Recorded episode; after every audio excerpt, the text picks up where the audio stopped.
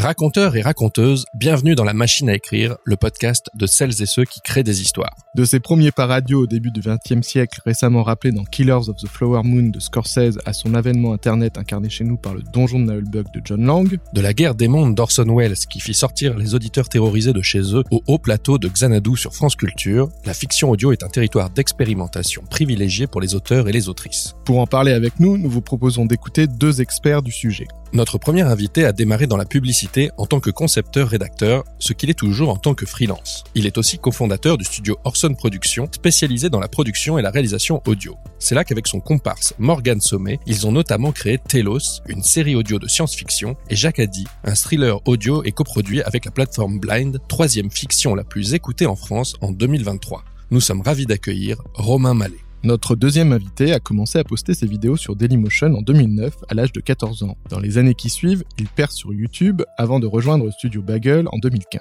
Il y écrit et réalise plusieurs courts-métrages avant d'avoir l'idée de Calls. Le court-métrage, remarqué, est adapté en série par Canal+, avec un casting de choix et est ensuite décliné par Apple aux US. Il est aussi le co-auteur et réalisateur du film Stéphane avec Lucas Pastor. Nous avons le plaisir d'accueillir Timothée Hocher. Avec eux, nous allons explorer l'écriture de fiction audio. Alors, qu'est-ce qui fait une bonne fiction audio? Le récit doit-il justifier l'absence d'images? Comment faire naître les images dans la tête d'un auditeur? Faut-il plonger les acteurs dans les conditions du réel? C'est à toutes ces questions et à bien d'autres encore que nous allons répondre dans ce nouvel épisode. Je suis Mike Cessno, Et je suis Yannick Lejeune. générique.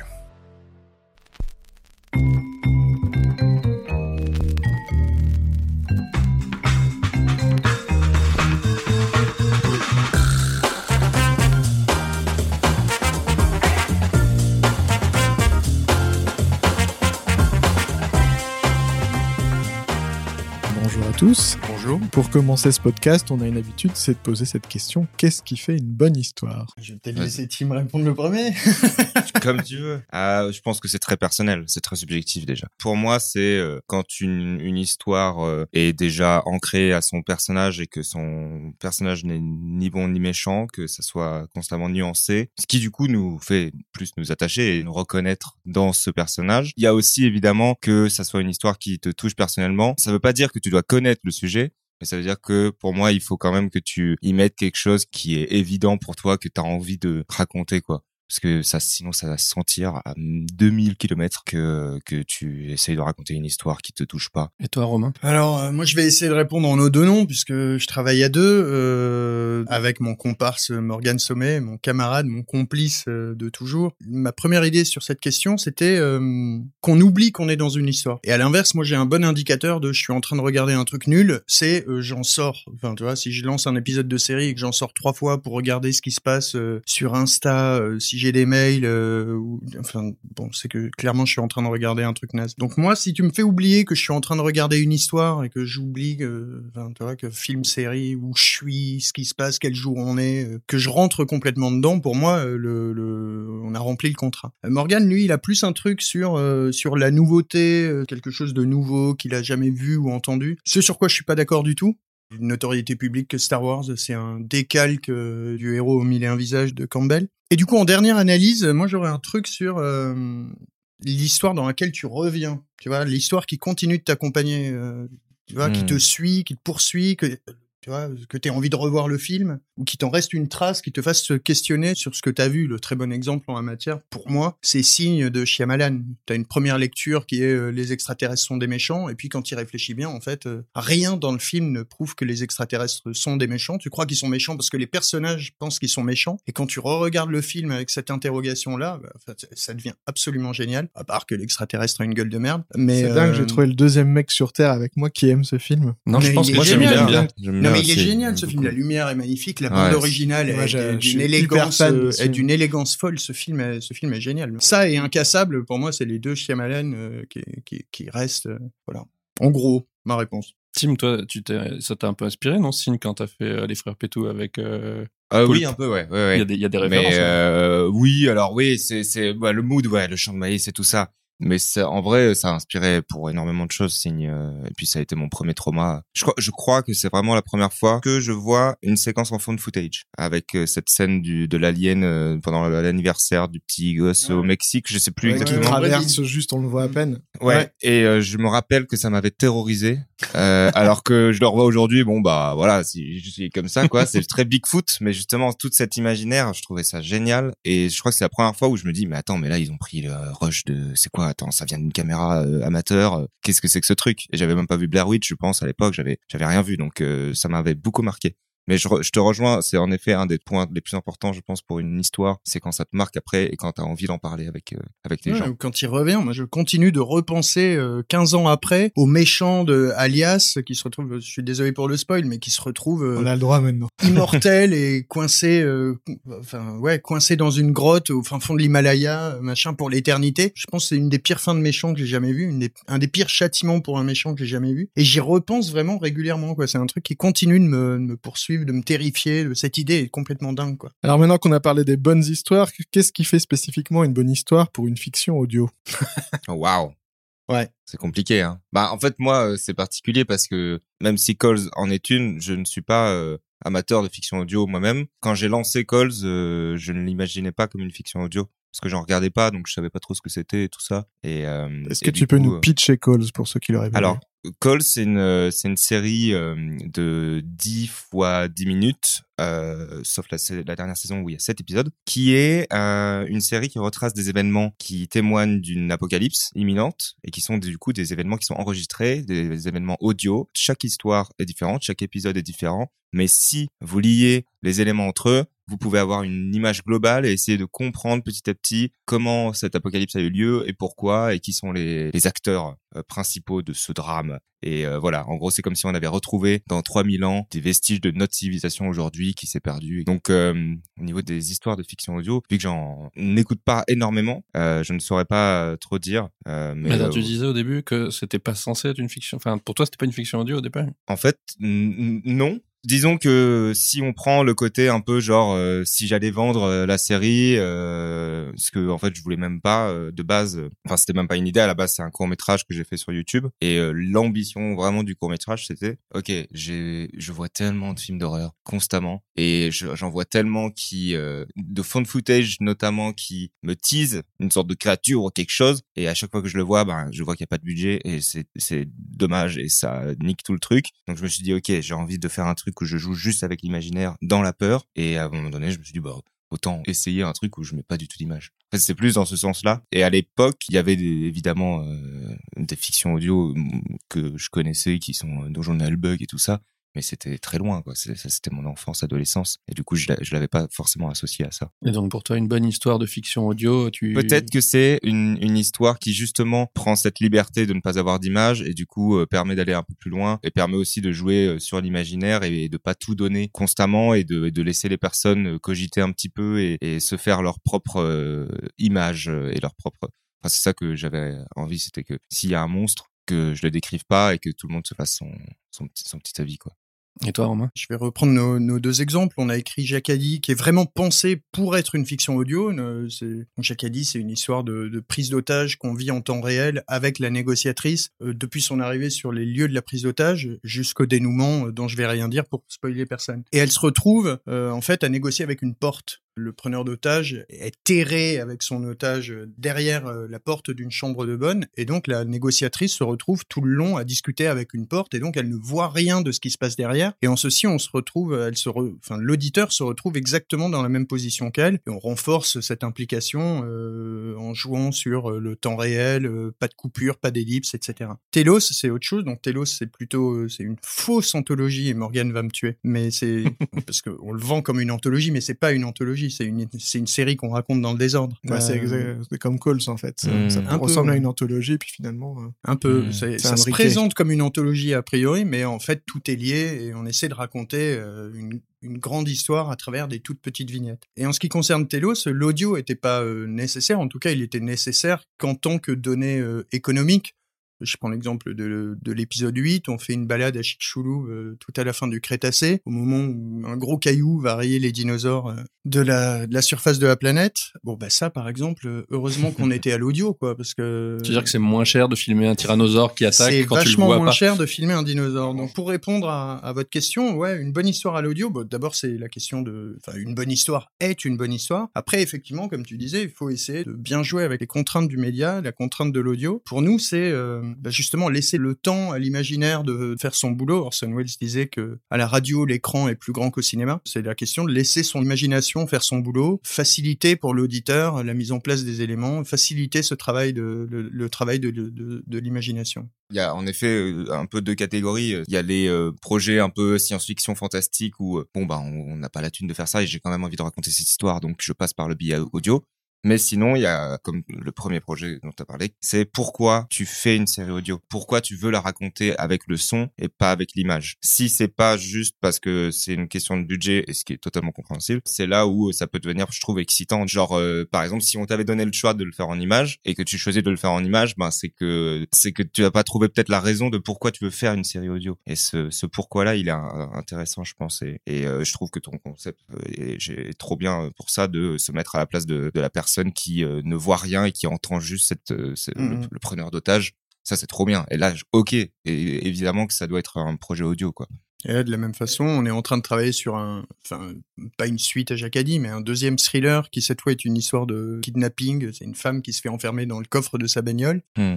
Bon, bah, effectivement, on va rester avec elle tout le long de son kidnapping et vivre ça avec elle. Euh, effectivement, si tu filmes ça, euh, sauf si tu trouves des astuces et que tu sors du fait de rester avec elle tout le long de la fiction et que tu montres ce qui se passe à côté, bah, effectivement, ça ne peut vivre, euh, vivre vraiment qu'à l'audio. Après, il y a l'exemple du film euh, avec, euh, comment il s'appelle Ryan Reynolds qui se Oui, fait le- enfermer dans un cercueil, qui est avec lui tout le long. Et bon, voilà. Mais ça qu'est-ce qui voilà, conduit- ça a été fait, donc. euh, Qu'est-ce qui conduit l'idée, que ce soit dans Calls ou euh, justement dans Jacadi, où on va entendre beaucoup de choses à travers les échanges radio? Mhm. Est-ce que vous vous dites, j'ai envie de raconter ça et que ça serait bien de justifier un peu la fiction audio par le fait que c'est euh, des dictaphones, euh, des enregistreurs, euh, des boîtes noires d'avion. Ou est-ce que vous vous dites, tiens, je me crée cette contrainte de, est-ce qu'on pourrait faire une fiction qui se passe que par des conversations téléphoniques et ensuite euh, je vais raconter ça? Parce qu'en fait, on- nous, la question qu'on se Mm. posait, c'est est-ce que la fiction audio doit justifier par son dispositif le fait d'être que audio? Bah, doigt, je pense pas. Mais euh, moi, c'est ce qui me touche le plus. Pour le coup, Calls, c'était euh, vraiment cette envie avant tout de qu'est-ce que ça donne une, histoire racontée qu'avec des appels téléphoniques. Et le court métrage de base, euh, c'était surtout des appels et des talkie-walkie. Et euh, l'idée, c'était de faire comprendre qu'il y a une fin du monde qui arrive. Vraiment, en 10 minutes, il y a toute la vie du personnage principal qui se détruit. Le court métrage devait être des mini histoires d'horreur de 2 minutes en audio. Et ensuite, je me suis dit, autant faire un court métrage avec une histoire. Et comme ça, mais ceci, il faut avouer, oui, à la base, c'était vraiment cette envie que tout le monde se fasse son film d'horreur pendant 10 minutes. Comment je fais ça? Des appels téléphoniques. En plus, j'avais écouté les appels du 11 septembre, c'était horrible. J'étais là, waouh Je passe une soirée terrible, mais par contre, ça m'inspire énormément. Et Tu les avais écoutés pour, euh, pour Calls Oh, ou... pour une petite soirée comme ça. D'accord, euh, Voilà, c'est mes, c'est mes petites soirées de divertissement. Euh, je m'étais dit, tiens, qu'est-ce que ça donne? Et ça m'a Ah, T'as terrifié. des kings assez spécifiques. Ouais, ouais, ouais, ouais, c'est juste avant de dormir, quoi, pour m'endormir un petit peu. Ça me fait plaisir. Mais euh, non, c'était euh, assez terrifiant. Et ce qui m'avait marqué, c'est les silences. Et c'est là où je me suis dit, Hmm. c'est en fait tout ce qui se passe dans les silences, dans l'ambiance juste Mm. de ce grain silencieux qui euh, est terrifiant. Quand tu sais la, la situation dans laquelle ils sont. Et ça, c'était, ça m'a beaucoup inspiré.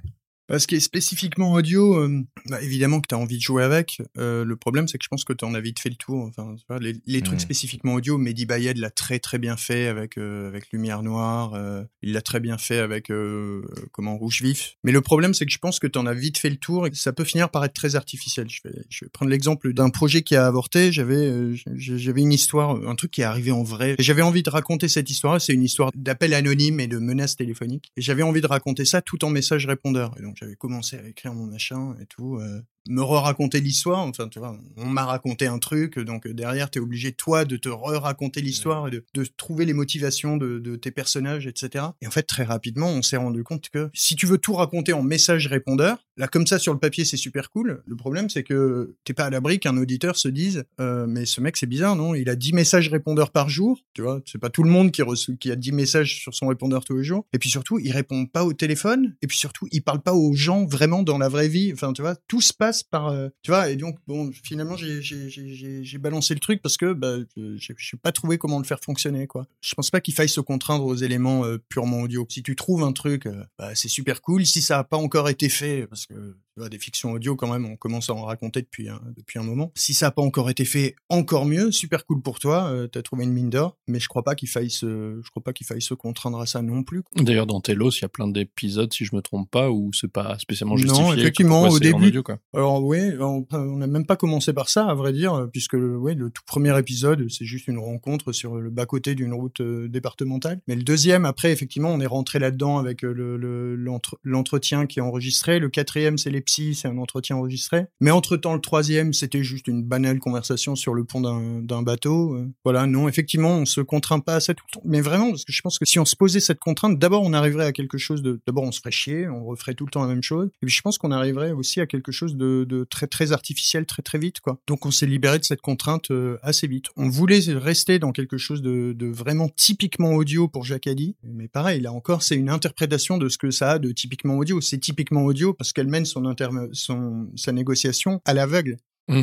Voilà. D'ailleurs, Tim, t'as as galéré quand tu arrives à la saison 3 de Calls pour te dire, euh, tiens, il faut que je trouve un nouveau dispositif. Oui, un petit peu, oui. Parce que ouais, c'est vrai que dans, dans Calls, tu explores à peu près toutes les, le support audio possible et imaginables. Ouais, tout ce qui peut enregistrer, ça, ça a dû passer quelque part. Euh, mais ouais, c'était la saison 3, c'est pour ça qu'il y a que cet épisode d'ailleurs. C'est-à-dire que saison 3, j'étais moins dans la recherche de d'origine, de, source, de d'une source différente audio. J'étais plus dans l'histoire et du coup, euh, c'est beaucoup d'appels téléphoniques quand même dans la saison 3. Je suis revenu un peu à la base parce que j'avais avant tout envie de finir l'histoire de Coles et de m'arrêter. Mais c'est vrai que sur la saison 1, c'était euh, d'ailleurs une des demandes de Canal et qui me faisait kiffer, c'était que chaque épisode ait une source différente audio et que ça soit tout le temps une nouvelle idée et, du coup c'est pour ça la saison 1 est vraiment genre chaque épisode c'est c'est un, un, style différent. Il y a un épisode dans Calls qui se passe dans une voiture dans la saison 2 et qui en fait quand tu écoutes vraiment ça n'a pas de sens qu'on entend. Parce que il y a des appels téléphoniques. En gros l'idée que j'avais c'était un plan séquence dans une voiture où euh, où du coup un mec a plein de coups de fil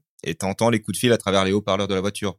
Et du coup qui est-ce qui capte ces, ces trucs là c'est-à-dire que même quand il a pas de coup de fil, on l'entend quand même. Et, mais par contre, on l'a traité de façon un peu crade, avec une ambiance réelle. On a tourné ça dans une vraie voiture, on est allé rouler et tout ça. Et ben personne s'est posé la question de c'est quoi cette source d'enregistrement? C'est comme si c'était le micro des haut-parleurs de la voiture qui était constamment actif et qui du coup captait constamment le truc et enregistrait. Ça n'a aucun sens. Mais euh, des petites feintes comme ça qui permettent quand même de raconter l'histoire qu'on veut parce que c'est vrai que à un moment donné, bah tu tournes en rond et puis euh, puis c'est difficile d'imaginer les entre-appels. Et pareil, dans la saison 1, il y avait euh, tout un épisode, c'était que des répondeurs téléphoniques. C'était une enquête policière que tu devais résoudre à travers. Le truc dans la forêt, ouais. Ouais, ça c'était c'était marrant en faire un, épisode, mais euh, faire toute une série comme ça, c'est vrai que ça doit être euh, un peu casse-tête. On va faire un flashback, on va repartir à vos débuts. Romain, toi, tu étais concepteur rédacteur en publicité, tu l'es toujours Effectivement, j'ai commencé dans la publicité, j'ai même commencé dans la publicité radio. J'étais chez BETC, je savais pas faire grand-chose, et puis à un moment, ils se sont rendus compte que si, si, ce petit branleur, il a quand même un truc qu'il sait faire, c'est euh, écrire des dialogues euh, et, concevoir des idées pour l'audio. Et à vrai dire, c'est comme ça que je suis tombé dans l'univers des studios et que je suis tombé amoureux des comédiennes et des comédiens. Mon premier spot radio pour la petite histoire, je l'ai enregistré avec Eric Legrand, qui était la voix française euh, de Seyard dans Les Chevaliers du Zodiaque et de Vegeta. Et, c'était des ah pubs pour Decathlon et on engueulait les gens. Et donc le mec arrive en studio, machin, il se présente, bonjour Eric,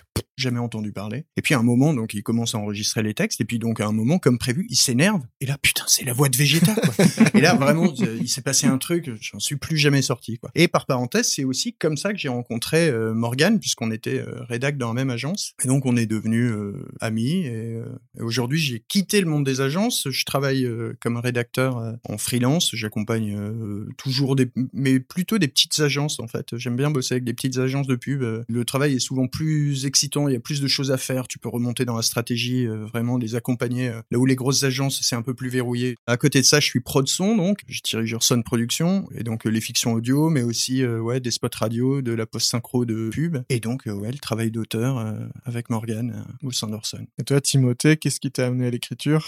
Oh waouh, euh, c'est c'est marrant, je suis retombé sur des vieilles vidéos sur Dailymotion qui datent il y a 15 ans. Tu qui toujours étaient- sur Dailymotion toi donc Bah non, évidemment personne, pardon. mais euh, non, on espère que ça va revenir. Attention, attention. Oui, bien on sûr. espère, on espère. Sûr, tout de même, cocorico. Je me suis rendu compte que j'avais commencé en fait sur World of Warcraft, euh, à, à commencer à, à réfléchir à des histoires. Et je faisais des montages, je me rappelle, avec ma guilde et tout ça. On, on faisait des trucs et j'avais fait un court métrage même de 30 minutes. J'avais mis sur Méga Vidéo. Il Wow. n'existe plus. Donc le court métrage est introuvable, heureusement. Et, dans puis les après, archives du FBI. et après, petit à petit, j'ai, continué, enfin, j'ai commencé à regarder vraiment beaucoup de films j'ai, en fait, assez rapidement dans mon adolescence, j'ai su que je voulais faire ça. Puis euh, voilà, après j'ai eu YouTube, j'ai commencé à mettre des trucs sur YouTube et là, j'ai commencé à faire des trucs un peu humoristiques où je me mettais en scène, euh, qui s'appelait Monsieur Frisé, c'était des podcasts euh, à l'époque, c'était vraiment les, les trucs un peu nuls de les types d'élèves, les types de profs. Et puis j'ai gagné une petite communauté vite fait euh, grâce à ça qui m'a permis en fait d'essayer les courts-métrages. À un moment donné, je voulais plus faire de podcast et j'ai continué à juste écrire et à faire des petits trucs avec des amis à Valence, euh, ensuite à Lyon. Puis quand je suis venu sur Paris, c'était vraiment pour essayer de trouver un maximum de trucs. J'ai envoyé tellement de mails en disant je veux bosser gratuitement sur quoi que ce soit, si vous voulez. Et j'ai eu un truc de figuration sur le studio Bagel. Et du coup, je suis rentré au Bagel chez Canal. Et puis c'est comme ça que je suis rentré un peu dans, dans la maison Canal euh, en pouvant proposer quelques scénarios à, à droite à gauche. euh. Un peu euh, Internet du coup et, euh, et World of Warcraft.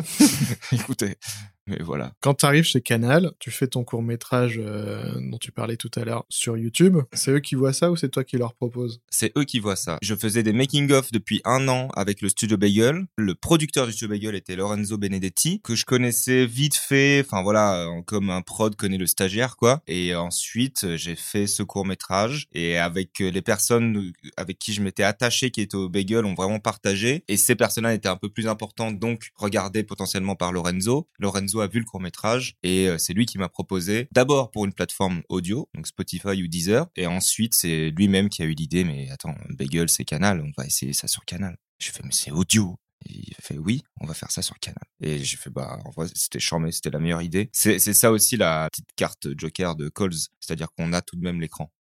On peut se permettre du coup euh, de jouer avec les qualités et en fait c'est pas grave si on reconnaît pas forcément qui parle à quel moment parce qu'on a cette euh, carte Joker. Et ça, ça a joué beaucoup à- au rendu final de la série qui euh, se voulait un peu euh, réaliste et, et voilà très fun footage et donc très crade quoi. Mais typiquement, si je peux me permettre, l'épisode dont tu parlais tout à l'heure, qui se passe dans la forêt, euh, Ouais. avec tous les messages répondeurs, si t'as pas le support euh, Oui, vidéo de qui parle, à quel moment, de quel, quel répondeur on est en train d'écouter, etc. Oui. Je suis pas sûr que en format podcast, il aurait, il aurait Non, aussi bien ça aurait fonctionné. été l'enfer. Je suis même à peu près persuadé qu'il aurait pas fonctionné.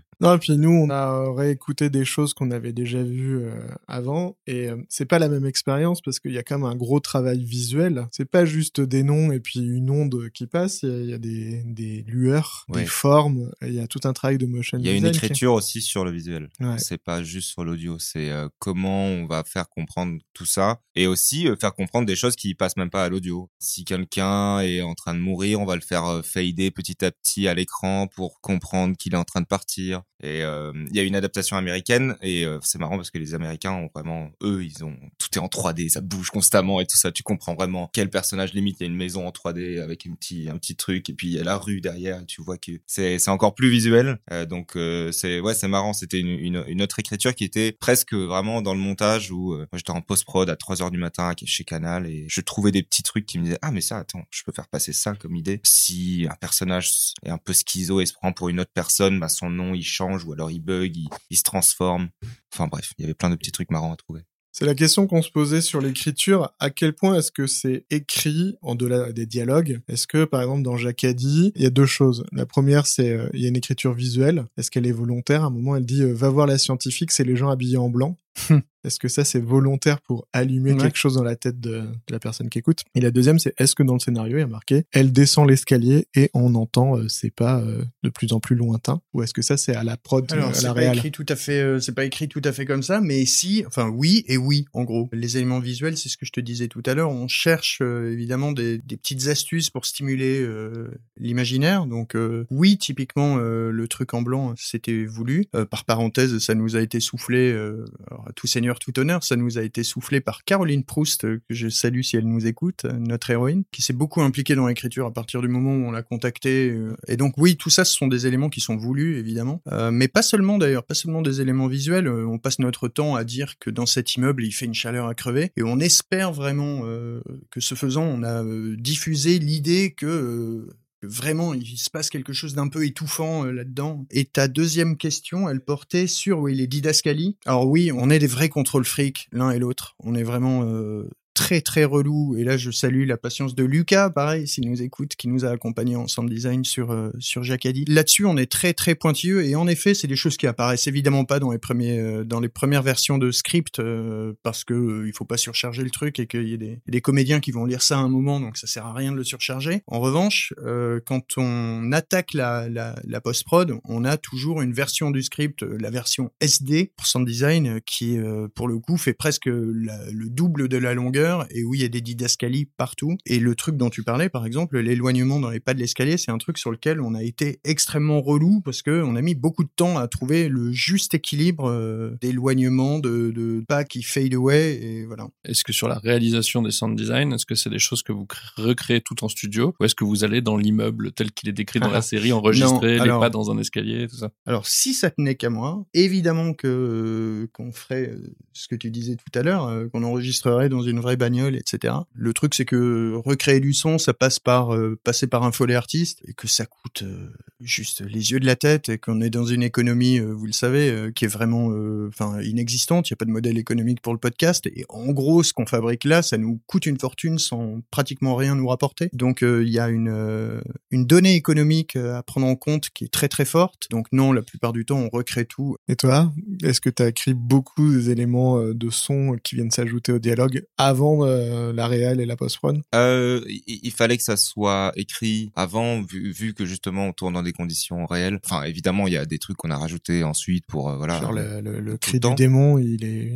Euh, Il ça dépend. Écoute, c'est peut-être un peu de ma voix mélangée à quelque chose d'autre, mais euh, oui. Alors il y a en effet les éléments fantastiques qui sont un peu plus de la création. Sinon, euh, li- li- l'idée vraiment était euh, non d'avoir tout en réel, donc il fallait euh, exactement qu'on ait tout écrit avant. Il y a un épisode qui se passe pendant le 11 septembre et, euh, Avec Mathieu et Kassovitz, avec Kassovitz et euh, Ludivine Sagnier. qui est un clin d'œil assez drôle.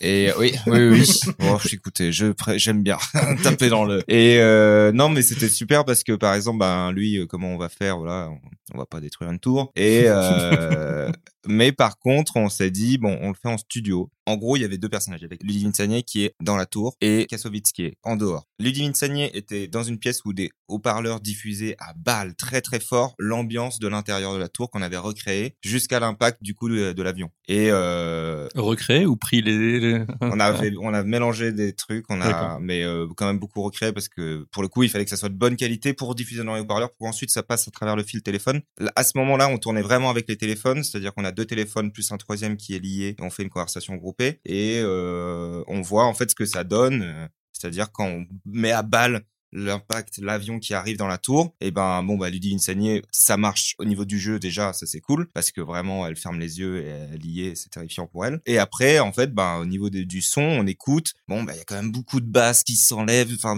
beaucoup de vous savez, le téléphone, il s'auto-compresse, enfin, il, il il change la qualité du truc selon le niveau sonore. Et du coup, ben, parfois ça marchait, parfois ça marchait pas bien. Et là, on, s'est rendu compte que ça marchait pas tellement, en fait, de recréer l'ambiance. C'était super pour les acteurs, mais euh, ça marchait pas tellement. Et du coup, on a dû refaire. Pareil pour la voiture, on a euh, vraiment en prépa, j'ai fait comme une blague presque. J'ai dit, euh, ce serait cool qu'on fasse un vrai accident de voiture quand même. Et la, la prod, Cécile, euh, elle m'a dit, ok, je vais demander. je fais ah bon, ok, on va demander. Et Canal a dit ok, let's go, vas-y, on fait un vrai truc. Et c'était fou. Et arrive le moment d'enregistrer. Et vraiment la voiture euh, décolle et elle fait des rouleaux. Moi, je voulais qu'elle fasse plusieurs tonneaux. Et, euh, et l'ingé son me regarde et il n'avait pas enregistré. En fait. il y avait eu un problème de co de co enfin c'était pas c'était pas bien géré. Il y avait un problème, un quiproquo et le cascadeur était parti. C'était un peu dangereux en plus parce qu'il y avait, il y avait l'assistante réelle qui était pas si loin du truc. Et ils ont compris un action, et alors qu'il n'y avait pas de action. Et euh, tout le monde était très surpris. Par contre, on a plein de super vidéos.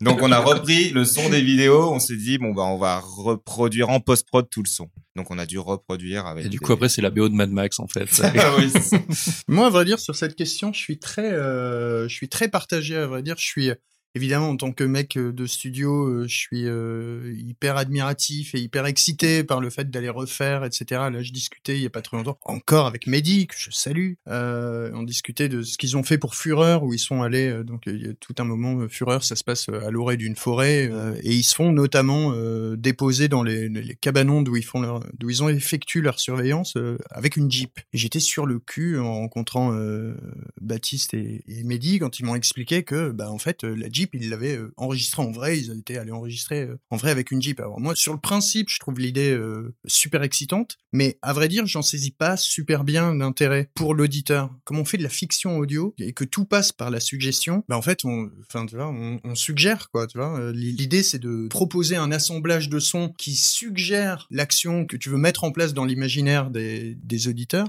Et je saisis pas très bien le vraiment l'intérêt concret d'aller. Il l'avait fait il y a pas très longtemps pour un podcast France Culture qui s'appelait Le Tunnel avec euh, Emmanuel DeVos dans le premier rôle. Et je sais qu'ils avaient euh, ils étaient allés enregistrer ça vraiment dans une euh, centrale nucléaire désaffectée et tout. Il y avait notamment tout un truc où tu l'entends marcher dans un couloir et donc on te raconte que ça c'est le vrai son du vrai couloir mmh. de la centrale nucléaire etc et alors c'est super cool mais vraiment je suis désolé moi j'en saisis pas l'intérêt quoi. Parce que tu prends une bonne réverb et tu prends des bruits de pas etc un sound designer fait ça tout aussi bien. Nous on a eu le même problème pour Jacadi donc elle est face à une porte de chambre de bonne qui est au sixième étage d'un immeuble et le poste de contrôle est installé au cinquième. donc, pour avoir des respirations dans notre récit, on lui fait faire en permanence des allers-retours entre le cinquième et le sixième étage. Et donc, il y avait un enjeu sur la montée des marches. Le, bruit qu'elle fait quand elle monte les marches pour aller euh, du cinquième au sixième, et le bruit qu'elle fait quand elle descend les marches euh, du sixième au cinquième. C'est très spécifique, le bruit d'une nana qui a 20 kilos d'équipement sur le dos, tu vois, parce que c'est ils portent des armures, ces gens-là, quoi. Donc, le bruit que tu fais, effectivement, quand tu descends les escaliers, c'est pas du tout le même que celui que tu fais quand tu montes. Et il faut retranscrire ça dans le. Mais pour nous, ça se refait très bien. Enfin, si t'as un sound designer qui connaît son boulot, euh, qui bosse bien, qui est un petit peu, euh, un petit peu rigoureux et un petit peu minutieux. Euh. Après, c'est aussi une question de sound design au sens de la fiction. On a un, ami qui est sound designer pour des films hollywoodiens, notamment il s'occupe de John Wick. Oh, wow. Mm. Et il dit en fait, quand tu tapes sur la tête de quelqu'un, ça fait pas du tout. mais c'est plus rigolo d'entendre ces bruits-là. Donc lui, il invente des sons pour l'imaginaire des gens pour que ça renforce. Ouais. J'ai vu d'ailleurs un des, un des bruiteurs euh, de, de, je l'ai pas rencontré, je l'ai vu en conférence, euh, c'était un truc organisé par Télérama, et, et il y avait un des bruiteurs de France Culture, et typiquement, voilà, lui, son boulot de bruiteur, c'est pas, tu vois, le, vieux truc du cheval, quoi, tu vois, les sabots de chevaux, tu le fais avec des, tu le fais avec des noix de coco, et, et, tu vois, t'as pas besoin d'aller foutre ton micro sous les sabots d'un véritable canasson, quoi, tu vois. Il nous a fait un train, mais c'était absolument génial, quoi. Il avait une espèce de couvercle de boîte euh, de poubelle, mais une espèce de couvercle métallique de poubelle une règle et tout. Il a fait tourner ça. putain, hmm. c'est génial, quoi. Tu, fermais les yeux. Et là, pour le tu voyais le train. Mais ouais, exactement. Tu voyais vraiment le vieux tchouk tchouk, euh, tu vois, le vieux, vieux train de chemin de fer, quoi. Tu vois. Tu laisses l'imaginaire faire. Et moi, je trouve que ça a en fait un, presque plus de charme quoi. Mmh. C'est bah, très excitant de bosser avec du follet mais ça a plus de charme en définitive de travailler comme ça à l'ancienne avec des bruiteurs et de, mmh. reproduire. Je, je, dirais que ça, ça, ça, dépend aussi du projet euh, mais je suis d'accord qu'il y a un vrai truc euh, de bon euh, oui en, en, effet aller aller tourner dans une vraie ancienne centrale nucléaire et tout ça c'est ça apporte pas grand chose parce que voilà. T'es en train de dire du mal de France Culture c'est pas lui c'est pas moi c'est lui, qui a commencé moi J'ai rien je, dit, je France répète Culture.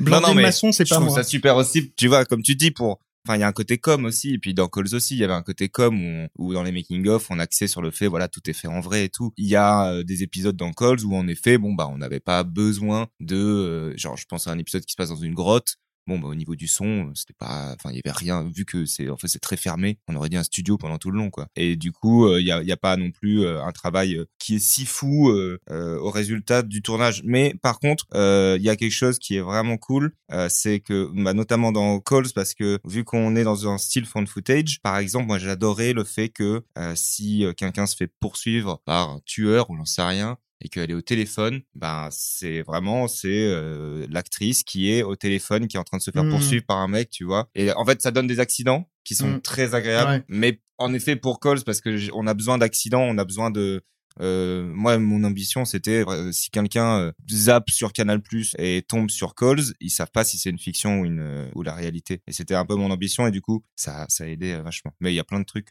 genre il y en avait un qu'on voulait faire sous l'eau et j'ai fait bon, on va pas faire ça sous l'eau.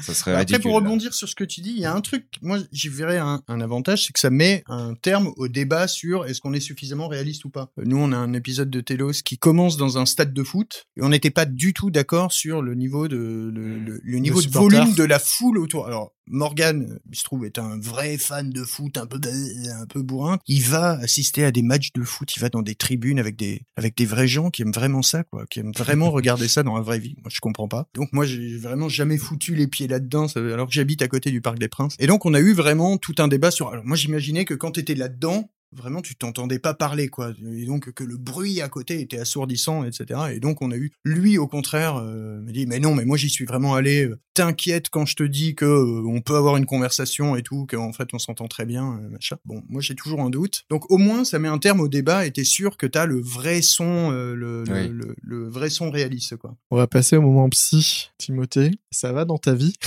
Ça va super. Mike m'en voudra pas d'expliquer, mais nous, au niveau de ce qu'on est capable de supporter un film d'horreur, on est niveau flippette. Ok. C'est-à-dire que moi, ma première expérience de call, c'est j'ai écouté, elle a dit, euh, lui ou elle dit, euh, ah mais pourquoi t'es allongé à côté de moi alors que je te parle au téléphone? J'ai arrêté, j'ai dit ouh c'est pas pour moi, et j'ai laissé passer beaucoup de temps. Je comprends. Et du coup, on a écouté, on a quand même pas mal souffert parce que il y a de l'horreur, oui. du thriller, beaucoup de malaise. Je pense notamment à l'épisode sur l'émission de radio. Oui. Ou des choses comme ça. Et du coup, qu'est-ce qui te mène à vouloir explorer ça? Bah alors, il y avait déjà la promesse. Hein. La promesse de Cole, c'est j'ai vendu une série à Canal qui était une série d'horreur, une série glauque. Donc euh, je dois tenir ma promesse sur sur tous les épisodes, euh, même si euh, ils m'ont laissé varier, enfin partir sur d'autres choses sur les autres saisons et tout ça. Donc ça c'était super c'est marrant parce qu'il y a un peu plusieurs théories sur ce truc-là de est-ce que quelqu'un est très malade quand il écrit des choses horribles? Euh, moi, je, je crois que justement c'est parce que j'ai j'ai eu une, je sais pas une, enfance, une adolescence, une vie plutôt douce que j'ai envie de m'aventurer dans ces trucs que je connais pas et qui et qui me fascinent et qui sont la noirceur de de, de l'être humain. Mais en même temps dans une beauté. Enfin, je, je suis jamais euh, j'ai jamais juste envie de montrer un truc euh, horrible et il y a toujours une petite bon en effet l'épisode de la radio est un peu glauque mais euh, j'ai l'épisode de l'aveugle. Euh, oui l'épisode de l'aveugle est pas oui mais il y a il y a, y a j'essaie quand même de raconter euh... oui c'est vrai. Bon merde euh, en effet je suis un psychopathe. Mais j'essaie toujours de de de raccrocher quelque chose à enfin l'épisode de l'aveugle par exemple il y a il y a ce truc où euh, ce personnage a, a besoin d'aide et il a besoin d'une affection et elle essaye de s'en sortir dans une façon horrible et comme dans une prise d'otage mais alors pour les gens qui nous écoutent, je te coupe parce que les gens qui nous écoutent, ils ont peut-être pas vu tous les épisodes de Calls. L'épisode de l'aveugle, c'est qu'en gros, on vit l'épisode qui est assez horrifique dans la tête d'une personne qui est aveugle. Donc l'héroïne aussi ne voit pas, tout comme l'auditeur, ce qui permet de s'identifier énormément au personnage principal, à qui il arrive des choses très mystérieuses, fantastiques, horrifiques, épouvantables. Et, c'est voilà, et c'est un épisode qui est assez traumatisant pour les gens qui sont sensibles. Voilà, voilà. Mais bref, je sais pas du coup si, euh, enfin ouais, en tout cas moi, je, je considère que j'ai une vie plutôt douce et du coup j'ai envie euh, d'aller explorer des trucs un peu dark. Euh, mais sinon, oui, je crois que ça va. Mais ouais. Et alors, cette thématique de la fin du monde, qu'on retrouve pas que dans Calls, dans tout ce que tu fais, ouais. est-ce que ça vient du film Dinosaure de Disney? Comment tu sais? Comment tu sais? Oui, Enfin, euh, entre autres, il y avait aussi, il y a aussi que ma famille est chrétienne et que, enfin, j'ai baigné dans ce truc-là aussi de, enfin voilà, potentiellement un peu attention, à tout moment il peut y avoir l'apocalypse. Et euh, et du coup euh, ça m'a, je me rappelle que dans l'apocalypse il y a ce truc où à un moment donné il va y avoir un flash blanc et tous les toutes les personnes qui sont euh, élus euh, pour euh, rejoindre Dieu vont enfin disparaître de la terre et auront rejoint Dieu quoi et les autres ils vont crever sur terre. Globalement c'est l'idée. Et un matin je me suis levé j'avais eu un flash blanc. Et je pensais être aveugle pendant 30 secondes je sais pas ce qui s'est passé. Et je pensais vraiment que c'était le moment où où tout le monde allait allait partir. Du coup j'ai vu que mes parents étaient là. J'ai dit franchement si mes parents sont là c'est que c'est pas ça. Parce qu'ils sont très très chrétiens donc ils seraient en haut. Et puis ouais je me suis fasciné pour ce truc là de petite angoisse et en même temps ouais dinosaure je sais pas pourquoi. Le début de dinosaure je sais pas si vous vous rappelez c'est l'astéroïde qui euh, tape euh, la, planète Terre. Enfin qui détruit du coup une partie des dinosaures. Et c'est incroyable déjà de commencer un Disney comme ça en bonne vraiment la séquence est terrifiante. Je sais pas si vous l'avez vu mais c'est une grande musique de fin du monde avec euh, l'astéroïde. Il tape le sol il y a plus de son c'est magnifique. C'est juste un champignon nucléaire tu fais, attends, c'est un Disney. et ensuite, il y a la vague, il y a l'onde qui arrive, c'est incroyable. Même la mise en scène, je la trouve géniale. Et euh, je pense que ça m'a inspiré sur plein de trucs, cette, cette séquence, juste en, en, mise en scène et en traumatisme. Et en effet, je mettais en boucle cette séquence. J'aurais été très inquiet si j'étais mes parents. euh, mais bon, et ce qui est marrant, c'est que cette scène, elle est dans Telos. On l'a refaite dans Telos, ouais. Alors, ah, pour le coup, euh, ouais, épisode 8. Euh, Donc, pour pitcher juste un tout petit peu cet épisode pour les gens qui nous écoutent, c'est en gros une, une, une espèce d'office du tourisme temporel. Exactement. Qui propose à la, des voyages dans le temps et tu peux aller revivre la, la fin des dinosaures. Donc, on te téléporte. à des apocalypses, ouais. Parce que quand t'es à l'orée d'une apocalypse, tu peux faire tout et n'importe quoi, tu risques pas de changer le cours du temps. Exactement. Tu vois, quoi que tu puisses faire, euh, à Chicxulub, il y a 65 millions d'années, euh, tu, vas, vas, rien changer au fait que le monde va être détruit euh, dans quelques minutes. Pourquoi on l'a traité? Parce que, bah, encore une fois, moi, je viens de, la radio et donc, euh, bah, très vite, on avait en tête que, bah, si tu veux, des dinosaures, et je prenais souvent cet exemple pour raconter en quoi la radio, c'était vraiment le média ultime. Au cinéma, t'es obligé de fabriquer des animatronics de ouf et ça s'appelle Jurassic Park et c'est possiblement le meilleur film de l'histoire de l'humanité. T'as envie de le faire au cinéma, t'es obligé de mettre du pognon pour fabriquer des, effets spéciaux euh, convaincants. Tu veux le faire à la radio, tu as juste à aller chercher un cri. De... En l'occurrence, là, on a mélangé plusieurs cris de bestioles. Moi, je voulais vraiment qu'on reprenne le cri du T-Rex de. de... Est-ce qu'on a le droit de faire ça? eh ben, on s'est un peu chié dessus. on s'est dit, ah, si Steven Spielberg nous entend, il va nous casser la gueule et tout. Donc, euh, on a mélangé les cris de plusieurs bestioles pour fabriquer. Euh, c'est ce qu'ils ont fait aussi. Pour fabriquer le bruit du. Oui, absolument pour fabriquer le, le, le, le, cri de notre bestiole dont on dit jamais que c'est un T-Rex. Ouais, mais on, euh, on a un peu l'impression que c'en est. Je suis pas sûr qu'il y avait vraiment des T-Rex tout à la fin du tout à la fin du Crétacé. Il devait y avoir euh, d'autres saloperies, tu vois, des allosaures. Ça, c'est une bonne question qu'on s'est posée aussi. Euh, dans Telos, il y a toute une réflexion sur le voyage dans le temps, et on va voir à un moment euh, une scientifique avec mhm. un épisode assez long de réflexion sur les paradoxes euh, temporels, ce qui est nécessaire pour le mettre en place, avec un astronaute qui va être euh, dévié, mais on va pas tout raconter. Il y a une séquence chez un psy, et ça on le retrouve aussi euh, dans Calls, dans Jacadi, elle est négociatrice et tout ça est très convaincant dans le sens où ça a l'air très documenté et où les protocoles qu'elle met en place en tant que négociatrice ou vos ils disent pas n'importe quoi. Quand dans Calls on appelle le 911 la voix qui répond on a vraiment l'impression que c'est hmm. quelqu'un du 911 et pas un acteur qui a lu un truc fantasmé par quelqu'un. Je confirme est-ce que vous écrivez tout ça en essayant d'appeler les vrais gens? Est-ce que vous avez des experts qui viennent vous dire bah, On fait les deux. En l'occurrence, euh, on écrit d'abord en réfléchissant euh, bah, ce qui nous paraît euh, réaliste, quoi. Enfin, d'abord, on est nourri quand même par une culture ciné assez costaude. Enfin, tu vois, tous les gars et toutes les nanas de notre génération, ils ont bouffé du film et de la série, etc. Donc, il y a quand même des, des trucs qui sont rentrés, quoi. Tu vois, des et d'ailleurs, on se fait plaisir, tu vois, quand on raconte, euh, tu vois, c'est d'un frère d'armes que vous êtes en train de, parler, tu vois, c'est un truc, euh, cette phrase, on l'a entendue dans mille films et on s'est fait plaisir en la remettant, quoi, tu vois. Mais donc, euh, effectivement, à force, on, a une idée assez nette de ce que doivent être les procédures. Mais en l'occurrence, ensuite, oui, on n'hésite pas à faire relire. Là, en, ce qui concerne Jacadi, on l'a fait relire par un patron. Alors, je crois pas qu'il était du RED, je crois qu'il était du GIGN, mais on l'a fait relire par un, vrai patron du GIGN.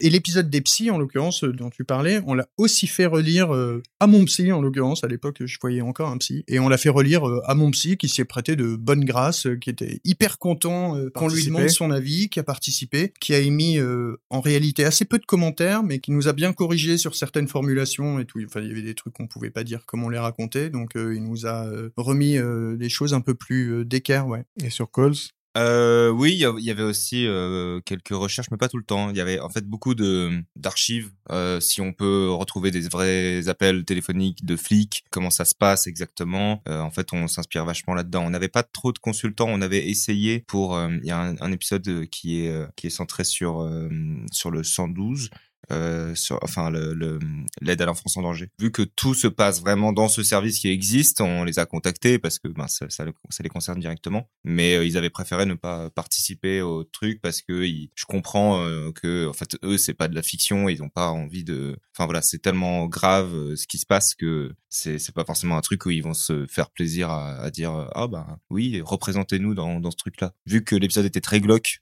j'ai compris que voilà. Donc euh, je crois qu'on s'est on, on- ensuite on a essayé d'avoir euh, quelques contacts à chaque fois qui nous aidaient. Mais voilà. Et puis j'écrivais pas tout seul aussi. Il y avait Clémence Setti euh, beaucoup euh, qui écrivait et qui euh, elle avait plus de connaissances sur certains trucs qui permettaient d'avoir une sorte d'expertise aussi. On va quitter la fiction audio un instant, on va parler de Stéphane. Ok. Est-ce que tu peux nous pitcher Stéphane, ce qu'on aurait un Oh. peu de mal à faire?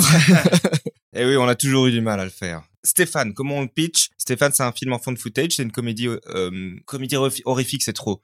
Euh, je dirais comédie de malaise. Une comédie de malaise qui euh, qui est en fond de footage donc qui suit les rushs d'un jeune cinéaste qui s'appelle Tim, euh, Timothée, qui, qui n'est pas moi, attention, n'a rien à voir, euh, et qui se, est juste un, un très mauvais réal. Et, il- il fait des films de FBI, euh, il, il prend ses amis comme acteur, actrice, et il tombe sur un homme, Stéphane, qui euh, dit être un ancien cascadeur pour le cinéma et qui peut l'aider euh, pour euh, plein de trucs s'il veut faire des explosions. Il, faut, il fait des explosions exactement. Et donc on suit euh, finalement Tim et Stéphane qui euh, ensemble trouvent une amitié, trouvent une sorte de nécessité de d'être euh, ensemble parce qu'ils euh, l'un et l'autre euh, dans un certain sens et donc ils vont décider ensemble de faire un film sur la Seconde Guerre mondiale qui va être euh, horrible évidemment. Euh, mais petit à petit on sent que ce personnage Stéphane est est un peu étrange et peut-être un peu mythomane sur les bords. Qu'est-ce qui t'amène à écrire ça?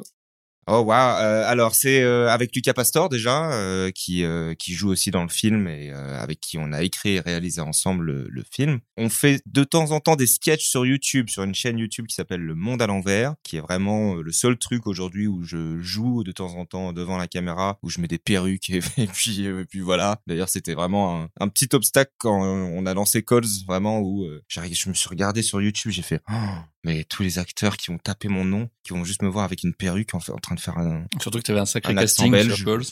Ouais, donc euh, j'avais très peur. Je me rappelle même que j'avais mis en privé énormément de vidéos de ma chaîne YouTube à ce moment-là, que j'ai remis en public parce que bon, ça c'est passé. Et du coup, euh, de temps en temps, en fait, on était aussi maquillés avec des prothèses sur la gueule. Et euh, Lucas avait euh, un jour fait un tournage avec une prothèse sur.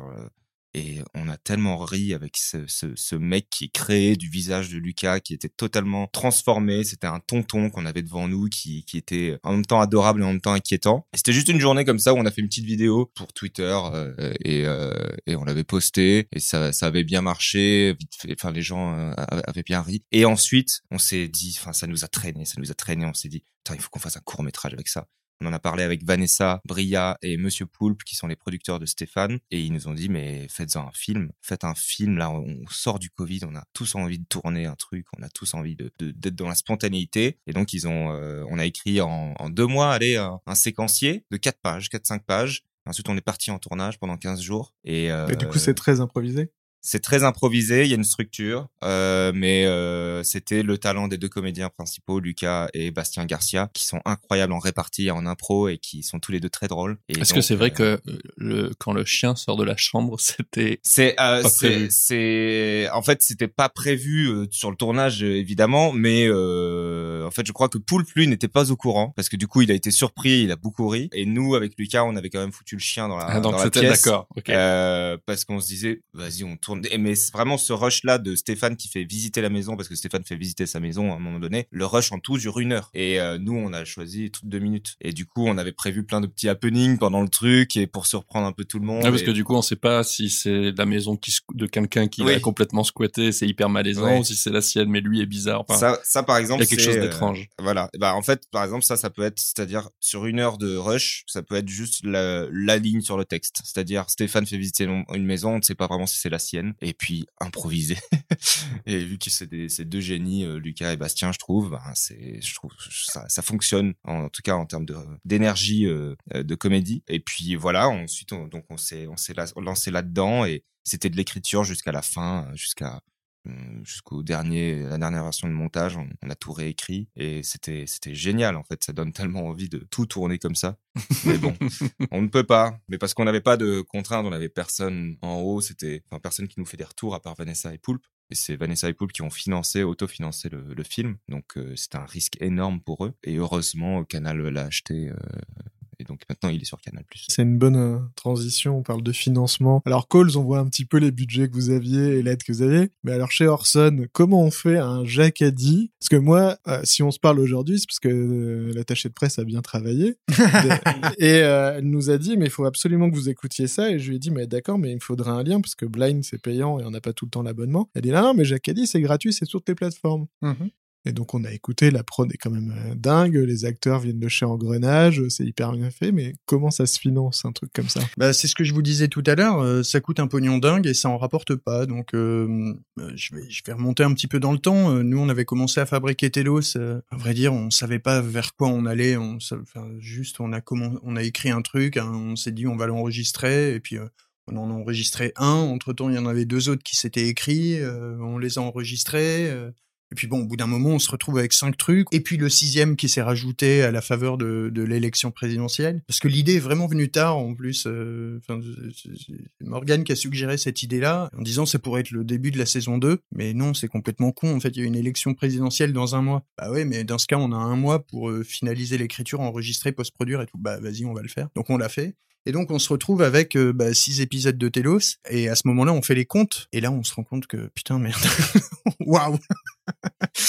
une saison de Telos ça coûte 25 000 balles, donc euh, donc la première nous avait coûté en fait un petit peu moins, et la deuxième un peu plus. On est allé chercher des comédiens un petit peu plus chers, un petit peu plus euh, exigeants, et je salue tous mes comédiens et mes comédiennes, et on a été aussi un peu plus ambitieux, oui, sur le sound design, sur il y a un épisode où on a demandé à Agnès Imbaud de nous accompagner au piano derrière, donc tout ça ça a un coût, etc. Et donc euh, c'est vrai que euh, on s'est d'abord lancé là-dedans en disant bon, bah, on dépense et puis on verra bien euh, à quel moment ça rapportera de l'argent. Spoiler alerte, ça n'en rapporte jamais.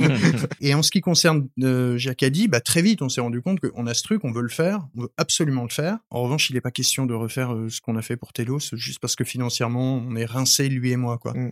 Donc on a bah, simplement discuté avec un, un coproducteur euh, qui s'est trouvé être blind, qui était intéressé, qui avait envie de faire de la création originale. Et puis euh, bah, à deux, on est plus fort euh, que tout seul. Mais ça raconte un truc aussi, que pour créer euh, quelque chose du niveau d'ambition de, de, de, de Jacadi aujourd'hui, on puisse pas le faire tout seul, quoi. On Mm. puisse pas le faire... euh, une prod toute seule peut pas le faire, quoi.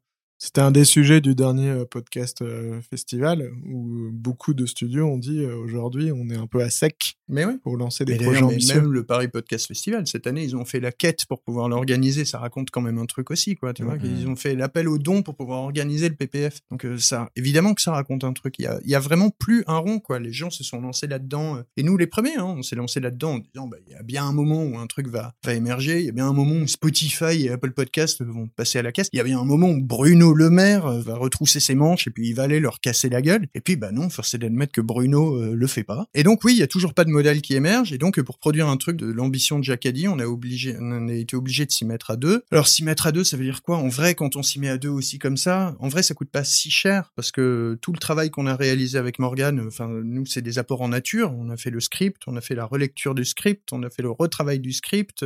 qui, tout ça, bah, concrètement, nous, ça nous coûte que du temps. La réalisation, ça nous coûte du temps. Le quality control, ça nous coûte du temps. Et en ce qui concerne Blind, bah, c'est pareil, en fait. Ils ont des studios, euh, ils ont des studios Anatole. Et donc, ils ont des moyens à dispo. Ils ont des ingés sons euh, qui sont captifs, quoi. De toute façon, ils sont là. Donc, euh, autant les faire travailler euh, sur un truc. Euh, idem pour le sound designer. Et puis après, oui, évidemment, il y a le truc des comédiens. Bah, euh, ouais, c'est là qu'on dépense de l'argent. Mais je précise que nos comédiens et les agents de nos comédiens ont été vraiment maxi cool. On a peut-être eu beaucoup de chance. Hein. On a peut-être eu la chance juste de tomber sur des gens gentils et réceptifs. Mais euh, enfin, ils ont quand même été très rapidement réceptifs à l'idée de ouais, tiens, ça peut être intéressant, c'est une nouvelle expérience. Et puis bon, bah, ils trouvaient que c'était pas mal écrit, que l'histoire était cool et tout. Donc c'est rapidement arrivé jusqu'à Caroline Proust qui a trouvé ça super. Hugo Becker, pareil, tout de suite nous a répondu en nous disant ouais, normalement je fais pas ces trucs-là et puis surtout pas à ce tarif-là, mais votre truc est super cool, ça me fait super envie, j'ai envie de participer. Dominique Daguet, on l'avait déjà eu sur Telos, donc on était déjà devenus copains. C'est un mec